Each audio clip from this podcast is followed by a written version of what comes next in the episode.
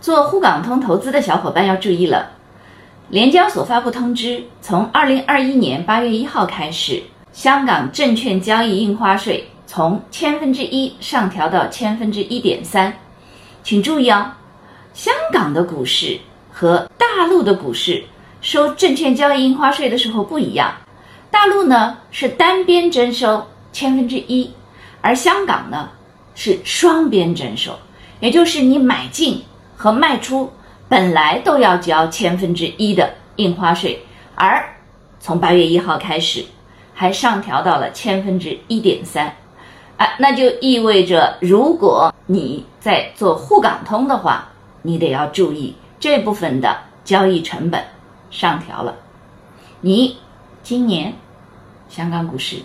赚钱了吗？